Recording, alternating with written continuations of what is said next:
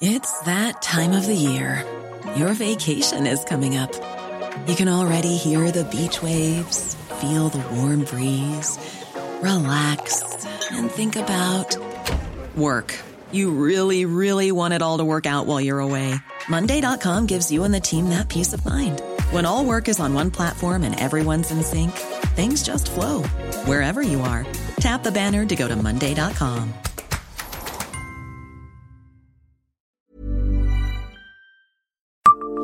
Savez-vous quel fut le premier usage de la salle Poirel à Nancy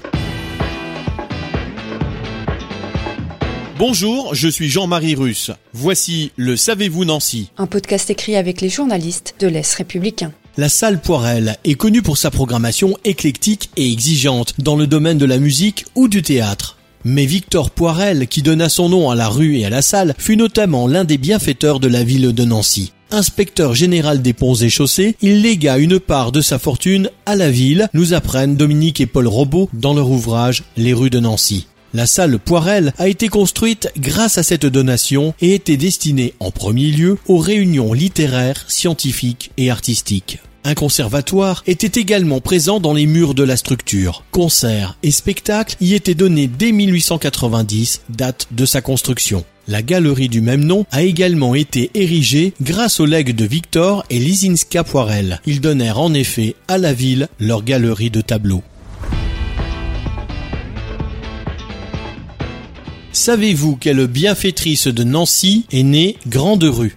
Une rue de Nancy est à son nom, mais il ne s'agit pas de celle où elle est née. Virginie Mauvais, dont une artère le long du canal après la rue Oberlin, porte le nom, a vu le jour le 2 août 1797 au numéro 70 de la Grande Rue. Une plaque apposée sur la façade rappelle d'ailleurs cet événement. Institutrice de renom, Virginie Mauvais enseigna d'abord avant de finir inspectrice des écoles et, à sa mort, de devenir bienfaitrice en léguant notamment une partie de son argent, gagné grâce à de bons placements, aux hospices civils de Nancy. Un pavillon dédié aux enfants malades allait ainsi voir le jour. Décédée le 27 juin 1892, cette figure de l'histoire nancéenne repose au cimetière de Préville.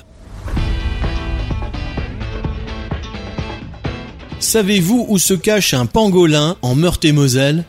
Souvenez-vous, alors que la pandémie prenait son essor, le monde pointait du doigt un petit animal à écailles, le pangolin, comme responsable de la transmission à l'homme du coronavirus. Depuis, la culpabilité de ce petit mammifère braconné, qui appartient à une espèce en voie d'extinction, a été remise en cause. Mais beaucoup ont découvert son existence même et son utilisation dans la médecine traditionnelle asiatique ainsi que dans des mets prisés des gourmets chinois et vietnamiens. Et il est vrai que sa nouvelle notoriété planétaire lui vaut peut-être d'être un peu moins menacé. Mais savez-vous qu'un spécimen se cache à Nancy? Et pour cause, il n'est plus visible du public depuis la fermeture des musées. Un pangolin naturalisé est en effet exposé en vitrine du Muséum Aquarium au premier étage dans la galerie de zoologie riche de 600 animaux. Sa physionomie est étonnante puisque cet animal nocturne est le seul mammifère à écailles du monde.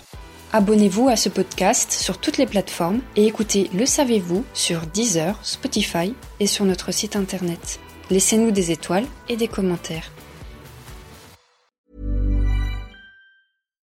Support comes from ServiceNow, the AI platform for business transformation. You've heard the hype around AI. The truth is, AI is only as powerful as the platform it's built into. ServiceNow is the platform that puts AI to work for people across your business, removing friction and frustration for your employees, supercharging productivity for your developers, providing intelligent tools for your service agents to make customers happier all built into a single platform you can use right now. That's why the world works with ServiceNow. Visit servicenow.com/ai for people to learn more.